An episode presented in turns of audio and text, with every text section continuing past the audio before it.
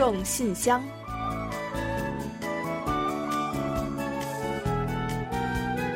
分享最新动态，聆听您的心声。听众朋友们好，我是李璐，欢迎您收听《听众信箱》节目。听众朋友大家好，我是婉玲，很高兴呢，又时隔一周准时跟大家相会在这里了。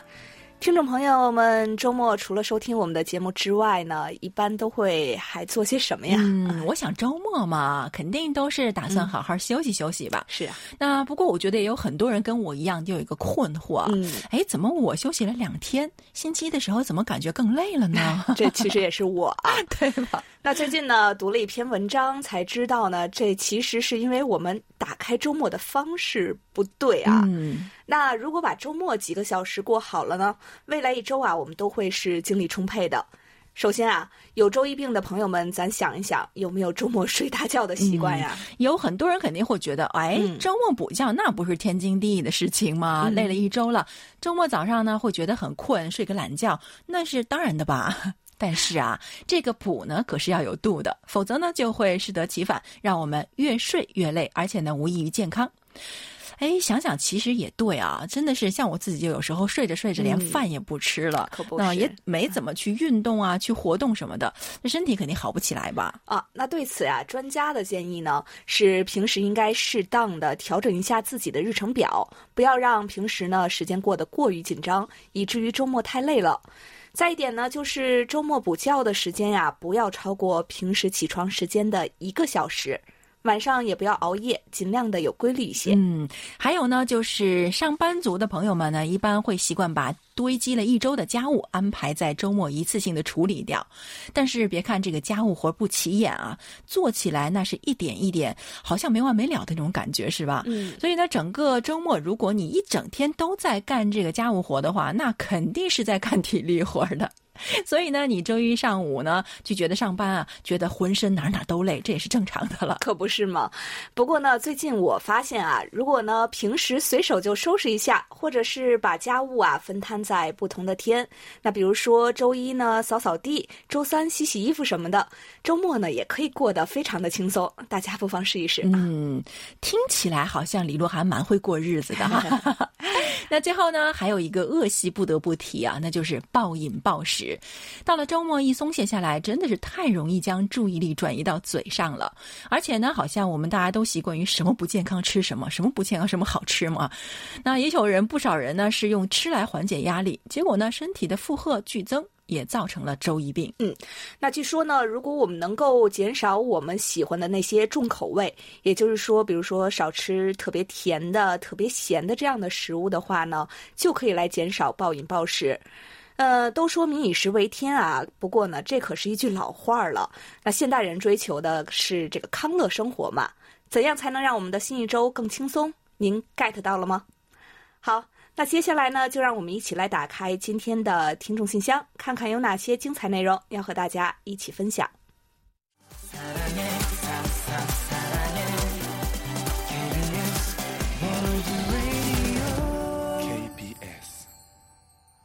好的，欢迎回来。您正在收听的是韩国国际广播电台的听众信箱节目。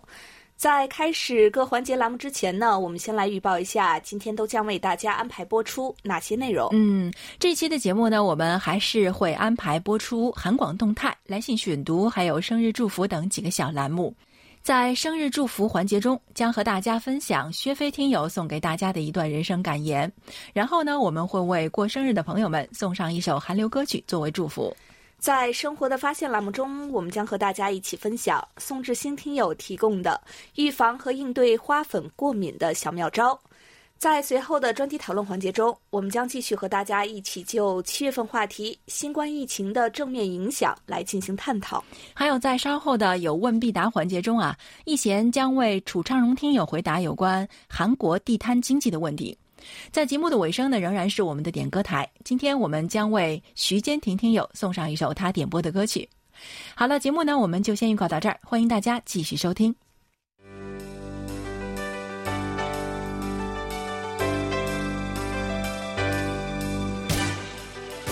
听众朋友，欢迎进入今天节目的第一个环节——韩广动态。那首先呢，八月十号是韩广中文广播开播五十九周年的生日。为了庆祝这一天的到来啊，我们打算以庆祝为主题，面向广大听友呢征集祝福，并在八月八号播出一期五十九岁生日内容特辑。嗯，为了将这次庆祝活动呢搞成一个所有听友都能够热情参与的大 party，那我们呢决定不限制大家参与祝福的形式。您既可以发送文字类的祝福，老听友呢可以回顾一下您收听韩广的历程，说说韩广跟您的特别缘分；新听友呢可以聊聊收听的感想等等。而且啊，会韩语的朋友呢，也可以给我们发送韩文信，我们到时候会请一位神秘嘉宾来朗读哦。嗯，另外呢，不发送文字的话，发视频或者是录音祝福也都是可以的，我们也会安排在节目中来播出。当然了，如果您愿意露脸的话呢，我们呢也非常的愿意把主页或者是微博平台提供给您，将您的祝福视频啊发到上面，和广大听友来共享。此外呢，我们最近发现，我们其实有不少听友啊，都非常的有才。那也不妨呢，趁此机会和我们一起来搞一次联欢会，来一段才艺展示，为我们祝福，也非常的不错。嗯，是的，同样呢，也是录制视频呀，或者是音频都可以哦。您演奏乐器也成，来段歌舞也都没有问题。而且啊，中文歌曲呢，也都是可以的。我记得之前呢，经常有听友呢跟我们分享自己吹箫啊，或者是唱歌之类的音频的。这次机会来了，您的十八般武艺都可以用得上了。来这里给韩广中文节目送上一份特别的生日礼物。嗯，还有呢，如果说有听友呢希望在这期节目中和我们做一下电话的连线，也呢可以提前发送邮件告诉我们，我们会来进行安排和准备。还有啊，我和婉玲呢也在想，如果听友们有什么希望我俩帮助达成的小心愿，那这次呀，我们也非常愿意来为大家来实现啊。当然了，是要在我们能力范围之内的哦。没错，没错，这个一定要先说明，一定要现实哦。像是啊，我想交个韩国女朋友等等之类的呢，嗯，您啊还是要靠自己来解决一下。是的，如果您说我想给女朋友点首歌什么的，这个没问题啊。而且呢，既然是庆祝生日呢，当然我们也是不会手软的。这次呢，我们将特意为参与的听友们设置金奖一名、银奖两名、铜奖三名、参与奖若干名，哈，好给力是不是啊？那奖品呢，当然会比以往更丰富、更多样，非常值得期待哦。具体的参与方式呢，请大家将您的祝福内容发送至我们的邮箱 chinese at kbs 点 co 点 kr。再重复一次，是 chinese at kbs 点 co 点 kr。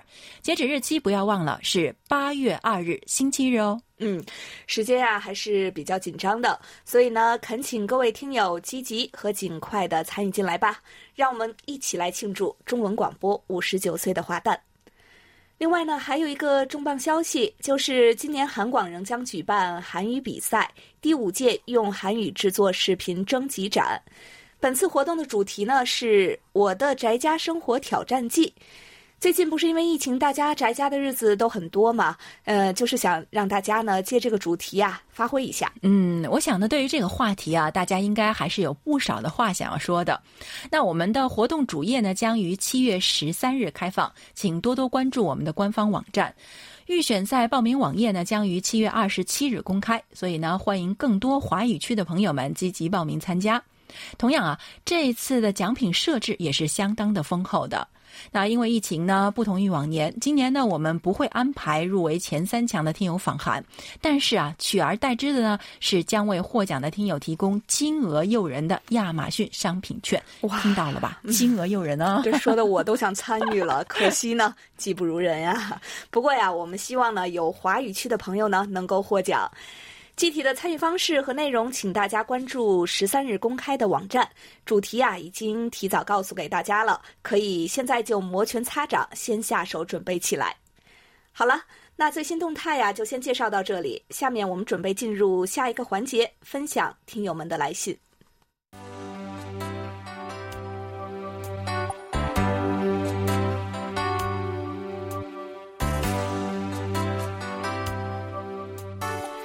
朋友，这里是来信选读时间。在开始介绍今天的来信之前，我们再提醒大家一下，请尽量通过电子邮件的方式给我们来信，并在电邮中呢注明您的真实姓名、联系方式等信息，特别是新听友们，以便我们为您进行登记还有联系。我们的邮箱地址等等的信息啊，将在节目最后的点歌台环节中进行介绍。还不太清楚的听友们呢，请稍后留意收听。另外啊，大家也可以前往我们的官网进行查询。好，那接下来呢，我们就来分享一下今天的第一封来信吧。今天的第一封来信呢，来自陕西省的王通听友，他在信中是这样说的：“尊敬的韩广中国语组李璐和婉玲二位主播，你们好。经常参与柜台的互动，成为了我现在的必须的生活状态。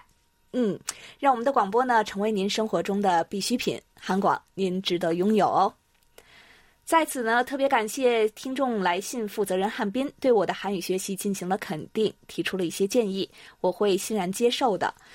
是啊，汉斌呢是地地道道的韩国小伙嘛，他的建议啊应该还是有一些分量的啊。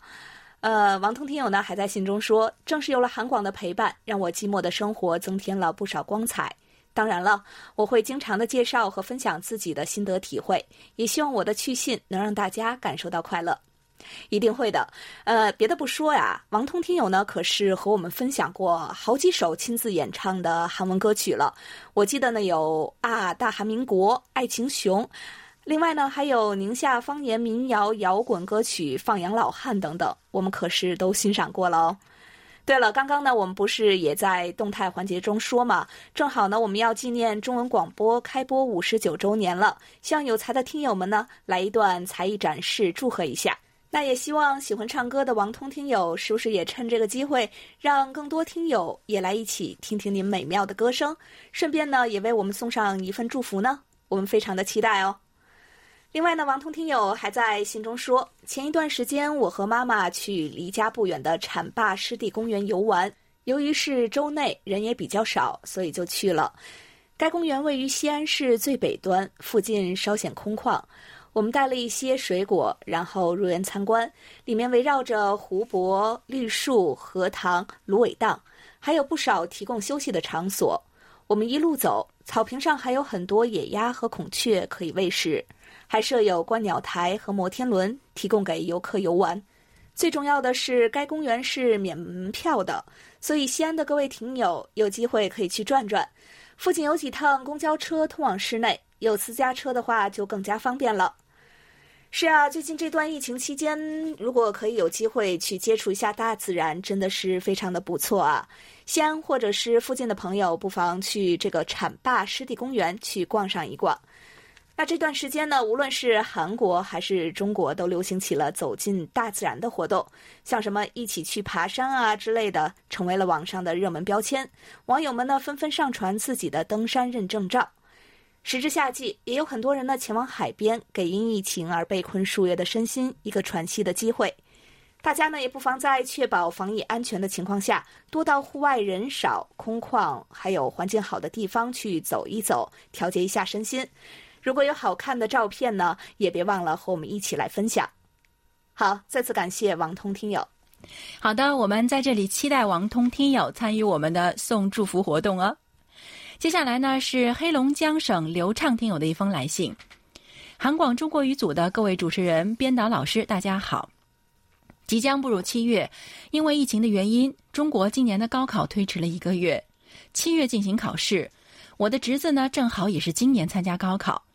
疫情下，这一届高考生的准备真是不容易。在这里，我要祝福考生们都能够升入自己心仪的大学。说起高考啊，在黑龙江也是一个非常令人感动的日子。哈尔滨在十六年前高考突遇罕见大雨，很多考生被堵在路上，交通几乎面临瘫痪的危险，很多考生都快急哭了。有人紧急联系我们当地的交通广播，交通广播就取消了常规的节目，和交警部门合作，全力为考生们服务。主持人号召有考生的车辆亮起双闪后，很多人哽咽着和电台反馈，当时哈尔滨界面一片壮观的景象，大家纷纷给打开双闪车道让道。一场大雨感动了一座城，没有一名考生迟到了。主持人当时也是泪洒直播间。从此呢，每年都会组织爱心送考，庞大的爱心车队队伍免费去接送预约有需要的考生去考场。有的考生身体有残疾，爱心司机就背上背下无偿奉献。还有一位每年都参加活动的司机，不幸在他女儿高考前得病离世了。爱心司机们争相去照顾这个孩子，社会各界呢也纷纷捐款，还有爱心人士资助他上了大学。十多年前涌现了太多感人的故事，所以我希望今年的高考也在大家的努力下能够顺利的完成。哇，真是一边读一边都快感动的要哭了啊。那十六年前哈尔滨的那一幕真的是太感人了，而且这份感动呢，居然一直持续到了现在。让高考的日子呢变得更加有特殊的意义了啊！哈尔滨人真的是太了不起了。那当然，我觉得除了哈尔滨啊，相信中国全国各地的所有事情呢，都会在高考时为高考让路，以高考为重。那毕竟呢，这对于无数的考生来说，对于无数的家庭来说呢，都是一个非常重要的日子。今年呢，刚刚也说了，是由于疫情的原因啊，中国的高考呢又推迟了有一个月。所以呢，二零二零年见证了考生们最顽强也是最努力的一段时光。所以啊，就让我们在这里预祝所有的考生们能够十年一见，将所有的青春、热血和才华都写在那张考卷上。等你们走出考场的那扇大门，就可以在各自的道路上乘风破浪。还有啊，也在这里特别祝刘畅听友的侄子能够取得理想的成绩。还有刘畅听友呢，在信中还说啊。韩广六月二十五日关于纪念韩战七十周年的特别节目，在如今韩北关系处于低谷的时期，听起来呢又有一种特殊的感觉。听完节目之后呢，我又回顾了最喜欢的战争电影《高地战》，想来我最喜欢这部电影，正因为它是很中立的，并不是以国家为着眼点，而是以战争中的人、以个体为切入点，和这期特别节目的审视视角是相同的。战争中的人们的敌人不是人，而是战争。那就像节目中采访的老人，他现在说，如果楼上有孩子们跑动，都还是很惊恐。炮弹的阴影伴随他到了现在。电影中的军人为了存活下来，那些悲惨的经历，有的人靠成瘾药物让自己不受噩梦的折磨，有的人为忘记母亲的脸而哭，还有的人为已经忘记为什么开始的战争而唏嘘。本以为要签署协定了，双方的军人气氛愉悦，但是没想到在签订协议之前呢，要最后抢占高地，惨烈的战斗。在影片最后，山洞里双方存活的各一位军人听着广播中传来停战的消息，那笑声也是格外的悲凉。也让人更加的祈愿人类能够远离战争，不再有如此悲剧发生。也希望南北关系啊可以尽快的缓和，这也是每一个爱好和平的人都希望看到的。嗯，是的，刘畅听我说的真的是太对了，战争是世界上最不该发生的事情，所以呢，我们才要纪念，为的就是记住，不要让这个悲剧呢再一次的重演。而且刚刚过去的七月七日啊，也正好是中国七七事件爆发八十三周年，所以我想中国人民也应该跟韩国人民一样，深感战争的硝烟虽已经散尽，但是鲜血和抗争写就的历史是不能忘记的。文在寅总统在出席韩国战争七十周年纪念活动的时候呢，就发表讲话，他还强调说：“我们是渴望和平的，也是反对战争的，将不惜一切代价维护国民生命的安全。”并且呢，实现共同的繁荣。我相信啊，这应该也是所有热爱和平的人们的共同的心声了。所以，就让我们一起为全人类共同的幸福而努力吧。好的，感谢刘畅听友的来信，也感谢您带给我们大家的感悟。好的，谢谢刘畅听友。每年的高考呢，都会有非常多的感人故事。那如果听众朋友们身边也有呢，不妨也把这份感动和我们一起来分享。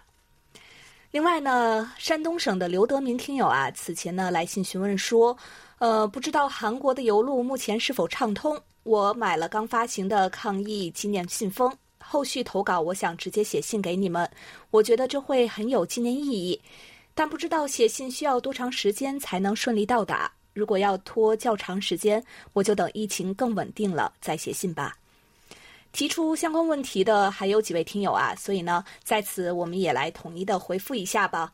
呃，目前呢是这样的，邮政系统啊虽然是基本正常运营，但是呢，据我们了解，最近因为疫情的关系，还不是特别的稳定，不能保障大家的信件像以前一样会在比较短的时间内就能寄到我们的手中。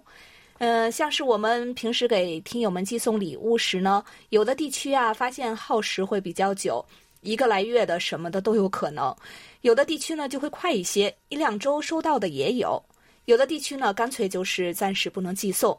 那如果您信件的这个内容不太着急的话呢，也可以考虑直接将信寄送到我们的韩国地址。我们呢也挺期待看看这个抗疫纪念封到底是什么样子的，一定是非常有收藏的价值。总之呢，大家可以根据自己的情况再做考虑。那不论是以何种方式来和我们取得联络，我们都会感到非常的开心的。好的，感谢刘德明听友的参与啊。那接下来呢，还有两封小短信要回复一下。首先呢，是北京的严凯听友，他说：“尊敬的 KBS 电台李璐和王婉玲主持人，哇，您真的很细心啊。”因为我一般做节目的时候呢，都只是自称婉玲的。哇，您知道我姓王啊？看来真的是做了不少的功课啊。还有啊，连严凯听友还说了，在其他朋友的通知下呢，我在 KBS 网站上收听到了六月二十日的听众来信节目，那并且听到了节目中提到了我的来信的消息，非常的感谢。我会在今后呢继续与你们邮件互通交流，不知道你们给我的邮件呢是否已经寄出了？因为我的收件地址有改变，如果还没有邮寄，请参考新的信息。嗯，好的好的，希望您今后呢能够继续与我们保持互动啊。另外，您的这个邮件地址呢，我们已经重新做了存档，应该不会发生问题的。那接下来是贵州的方尚志听友的一封信，他说：“这是我第一次联系 KBS。”通过电邮发去了收听报告。从十多岁，那那个时候呢，我还在读初中，偷偷的玩爸爸书桌上的收音机，用短波收听到了 KBS，还有很多的短波广播。我感到非常的好奇，从此就迷上了广播。如今已经三十多岁了，还在用短波收音机收听 KBS，这是我听韩国新闻和了解韩国文化的一扇窗口。尽管呢，因为求学、工作等原因有过中断收听，但是有时间呢还是会收听的。只是因为痴迷于用收音机收听广播，因为收音机方便携声随带，所以呢外出时我包里会放一枚，那到时候呢可以拿出来随时收听。嗯，看来呢您是真广播粉没错了，从十多岁听到三十多岁，可见广播伴随了您人生中非常重要的一段时期了。当然呢，我们也非常欣慰，在这个陪伴中有韩广。那也希望您今后呢能够继续支持我们的节目，我们呢也会尽力的做到最好，为听友们送上最快、最真实的新闻和最多、最全面的韩国文化。还有，刚才我们在动态中呢也提到过啊，请大家呢去参与我们这个中文组五十九周年的活动。所以呢，您不妨把陪伴韩广的这段岁月总结一下，写信来跟大家分享一下哦。另外，这个方尚志听友呢，在信中还提到说，希望得到 QSL 卡，那我们是会为您寄出的。虽然呢，最近邮路是不是很畅通，但是它一定会到达您的手中的。好的，感谢两位听友的来信，让我们今后呢也能携手并肩，共同进步。好的，感谢严凯和方尚志两位听友，我们呢希望今后在节目中啊，也继续和更多的听友来进行畅谈。那本周的来信先介绍到这里吧。下面呢，我们准备进入生日祝福单元，为下一周过生日的听众朋友们送去我们最美好的祝愿。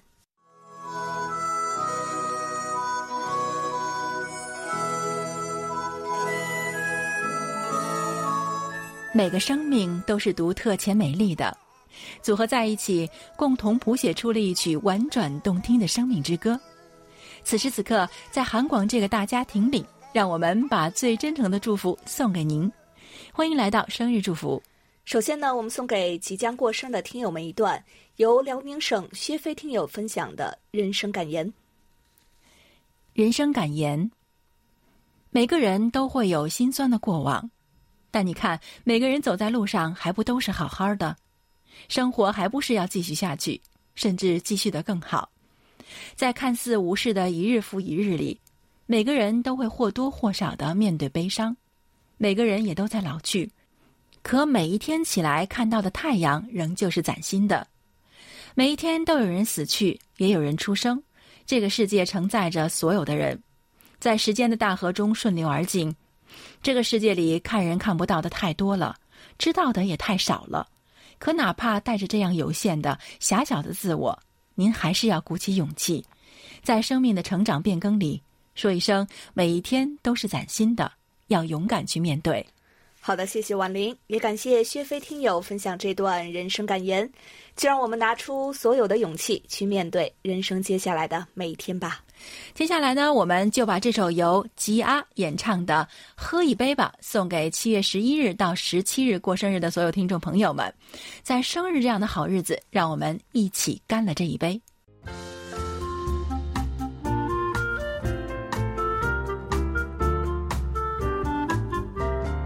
生活中的点滴值得发现，生活中的小精彩无处不在。让我们做您的小助手，带您去了解生活中那些您不熟识的小窍门、小秘诀，给您的日常多一点温馨的提示。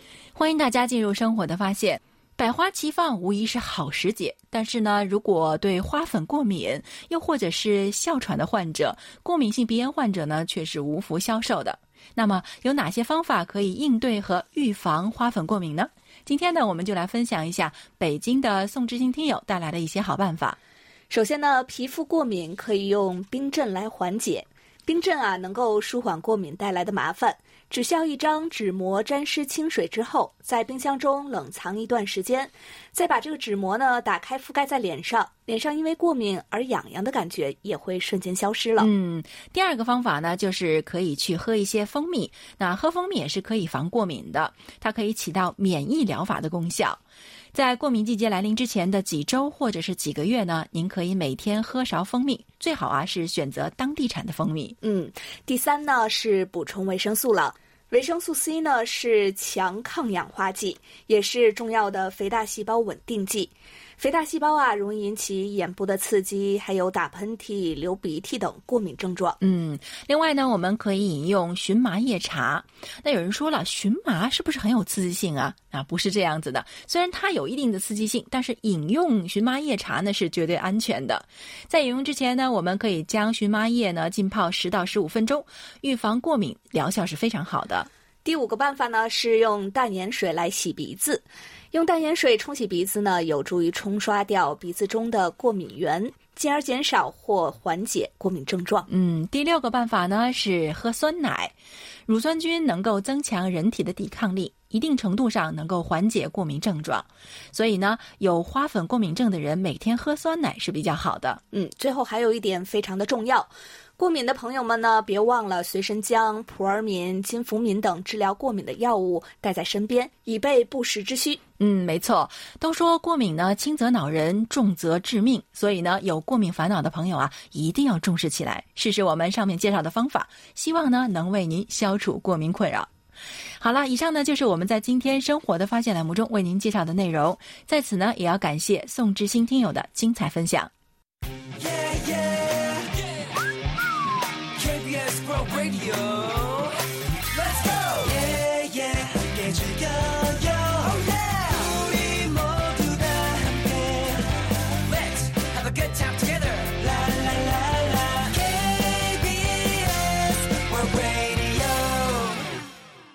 好的，欢迎回来，这里是韩国国际广播电台的听众信箱节目。下面呢，我们准备进入今天的专题讨论环节，和大家一起继续就七月份的话题来展开讨论。在分享听友们的观点之前呢，我们要先来预告一下八月份的讨论话题内容。这个月的话题呢是梅林听友为我们提供的灵感，非常感谢哦。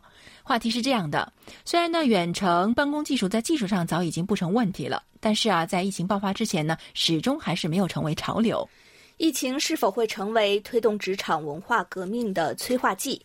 居家办公究竟是好还是坏？请谈谈您的观点。每月详细的讨论话题内容呢，您可以前往我们的官网，找到听众信箱网页的专题讨论板块进行查阅。希望参与的听友呢，请您提前写成短文章发送给我们，以便我们提前在节目中安排播出。另外啊，参与专题讨论的听友啊，将有机会获得我们赠出的一份精美礼品。好，那接下来再来介绍一下本月的话题吧。我们惯常谈了不少新冠疫情带给大家的负面影响，那本月呢，就请大家再就积极和正面的影响一面谈谈您的观点还有感受。好的，接下来啊，我们就一起进入今天的专题讨论。首先要跟大家分享的是天津市的王丽听友的观点。新冠肺炎疫情至今还没有消退的迹象，看来在今后一段时间里，我们还要跟他打持久仗。新冠疫情是一场空前的挑战，给全世界造成了无法估量的损失。那么，它带给我们的积极影响有哪些呢？首先是我们要养成良好的人际交往习惯，保持适当的社交距离，毫不松懈地坚持健康文明的卫生习惯。疫情防控期间的很多做法有必要成为人们的自觉行动，比如不能随地吐痰，不能对着别人咳嗽或打喷嚏，不能多人共用毛巾等等。到医院和诊所或者是人多、比较封闭的场所，一定要戴口罩。外出回家要及时洗手。要改变就餐时互相夹菜的习惯，倡导使用公筷和公勺。要改变捕杀、贩卖还有食用野生动物的陋习。其次，要提高全社会的危机应对能力，尤其是要增强未知突发传染病的应对能力。近年来，接连出现未知病毒引发的传染病大流行，对此，全社会要做好准备工作，以防万一，不能心存侥幸。要提高公众的卫生意识，能够认真配合疫情防控措施。群体免疫这类不负责任的做法应该避免。第三，小到一个社区、一个乡镇，大到一个国家乃至世界各国之间，都需要以诚相待、团结合作，共同战胜困难。疫情当前，要集中精力，一心一意搞好防控。中国和韩国不仅防控搞得最好，而且呢，友好城市之间是互相帮助、互相加油鼓励，温暖人心。这应该成为世界各国和地区防疫的典范。好，以上就是王丽听友的观点。好，感谢王丽听友的分享。那接下来呢，我来介绍四川省梅林听友对本月话题的看法。在人类似乎无所不能的时代，一个小到纳米级的病毒，半年内夺去四十九万可贵的生命，统计感染超越九百万，使得世人无所适从。今天抗击新冠疫情的努力，正聚焦于疫苗研发与社会经济活动的神圣恢复。焦虑中，上上下下盼着有效的解决之道。病毒和温室气体有相似之处，它们不会考虑边界，造成全球性损害。穷人和弱势群体将承受更大风险。政府都需要采取和平时期几乎从未见过的大规模行动。这两种危机不仅相似，还相互作用。此次疫情既揭示了未来我们面临挑战的规模，也为全球应对气候变化的努力创造了一个独特的机会。降到谷底的能源价格使削减。矿物燃料补贴和征收碳税变得更容易。碳污燃料经济的核心企业——石油和天然气公司、钢铁生产商、汽车制造商，已经进入缩减长期产能和就业岗位的阵痛期。重振经济需要对环保的基础设施进行投资，以促进增长并创造新的就业岗位。目前的低利率大大降低了抗击气候变化的支出。新冠病毒揭示了繁荣的基础是易碎的。长期以来，人们谈论却又忽略的危险是毫无征兆突然降临，使生活陷入困境，动摇似乎稳定的事物。气候变化造成的危害不像疫情那么凶猛，但规模更大，持续时间更长。如果领导者有时机展示他们应对这场灾难的勇气，现在正是时候。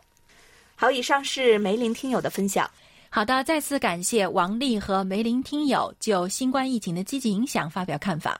本期的专题讨论，我们就先介绍到这里。接下来，一起进入下一个环节。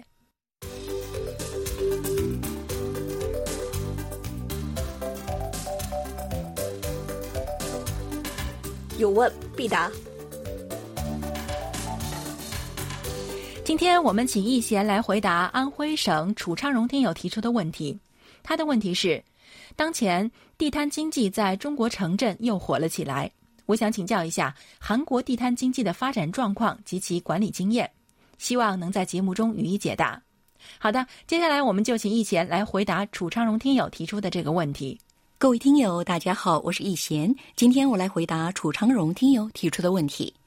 喜欢看韩剧的朋友一定不会觉得陌生，男女主人公情场失意或者是遇到困境时，总是去红色顶棚的小吃摊儿喝烧酒的场景。韩国的地摊呢，早已成了韩国的一种特色文化。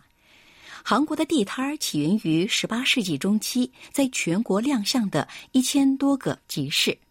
韩战停战之后呢，地摊儿变成了战争难民的谋生手段。到了八十年代，韩国开始承办奥运会、国际会议等国际活动。为了城市美观，政府呢推出地摊管控措施，不断清查与驱赶摊贩。这样，政府与摊贩的斗争持续了好几十年。道路交通法等法律规定，任何在马路与人行道上摆摊的行为均属于违法。但是呢，政府也不能忽视摊贩的生存权。于是，一九八九年，政府面向摊贩提出了应对方案，包括入驻市场店铺、移居乡下、提供贷款等等。可大多数的摊贩呢，都表示不愿意改行。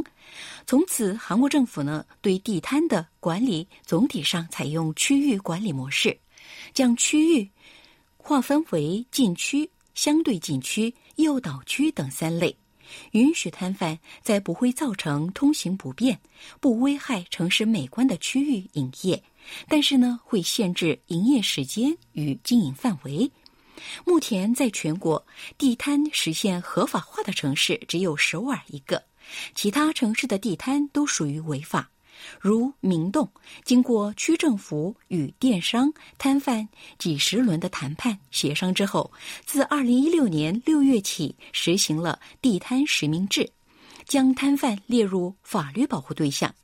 地摊实名制呢是一项临时允许摊贩享有道路使用权，并将其合法化的制度。该制度呢只限二百七十二名摊贩登记。规定摊贩夫妇两人的资产上限呢，限制在三亿韩元，且仅限一人申请一个单位，只限本人经营，不允许转让或者是转租。营业一年以后可以延长，每三年重审资格。实名制呢，还明确规定摆摊范围，摊位大小限制在长二米、宽一点二米，台面限高一点五米。好，听众朋友，今天给大家介绍到这儿，希望楚昌荣听友满意。我们下次再会。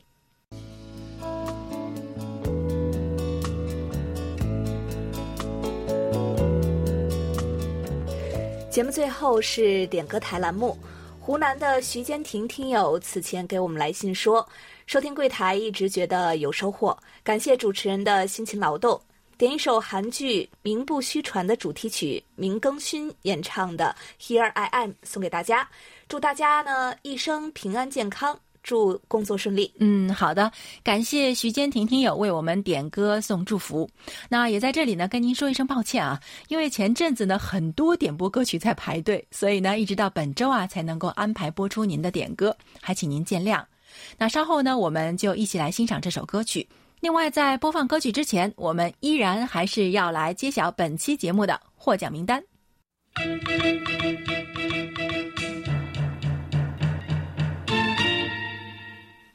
本期幸运听众奖品，我们送给马来西亚的黄全华听友，感谢您近期积极为我们反映收听情况。那本期的热心听众奖品，我们送给山东省的刘德民听友。感谢您积极给我们来信和参与专题讨论，还有本期的参与奖奖品呢，我们送给即将成为高三生的周迅迪小听友，为你的备战高考鼓鼓劲儿。另外的一份奖品呢，我们送给四川的梅林听友，同样感谢您一直热心支持我们的节目。好，那节目尾声再来介绍一下我们的联系方式，我们的电子邮件地址是 chinese at kbs 到 co 到 kr。如果是发送包裹或手写信的听友呢，请寄送至韩国首尔市永登浦区汝矣岛洞汝矣公园路十三号 KBS 韩国国际广播电台中国语组，邮编是零七二三五。另外，上网收听的听众朋友们要记住我们的网址：word 点 kbs 点 co 点 kr 斜杠 Chinese。你也可以到应用市场去下载我们的 APP KBS World Radio On Air 和 KBS World Radio Mobile，利用手机或者是平板电脑来收听我们的各档节目。好了，听众朋友，那到这里，本期听众信箱节目就在明更勋演唱的《Here I Am》这首歌曲中结束了。非常感谢大家将近一个小时的陪伴。同时呢，更要感谢参与今天节目的各位听众朋友们，也欢迎大家继续给予我们鼓励与支持，多来信，多提宝贵的意见和建议哦。还有啊，我们刚刚也说过，我们在这里等着大家的五十九周年的祝福。好了，到这里，我们韩国国际广播电台的一个小时的中国语节目呢，也就全部播送完了。主持人婉玲和李璐在韩国首尔，祝大家周末快乐。我们下周再会。